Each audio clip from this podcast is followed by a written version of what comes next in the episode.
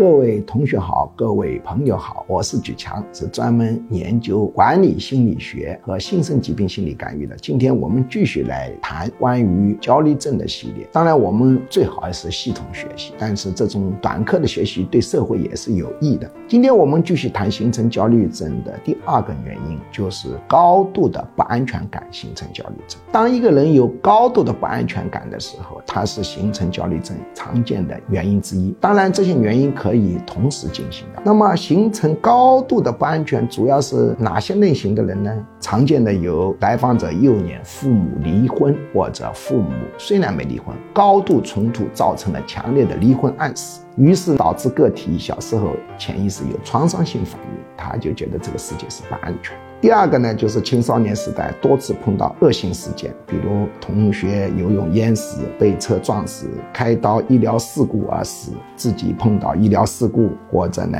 老是呢重大的考试失败，特别容易形成广泛性焦虑症。我们在课程当中有时候会提醒一点，我们学术上讲的焦虑症正式名称叫广泛性焦虑症啊。当然，第三个类型就是成年期连续不断的重大打击，比如重大事业连续失败、重大理财连续失败、非常忠诚的伴侣出轨了、亲密的朋友背叛了等等其他的事情。这些呢，就会给这个个体的潜意识形成高度的不安全感。这种高度的不安全感常常是形成焦虑症的原因。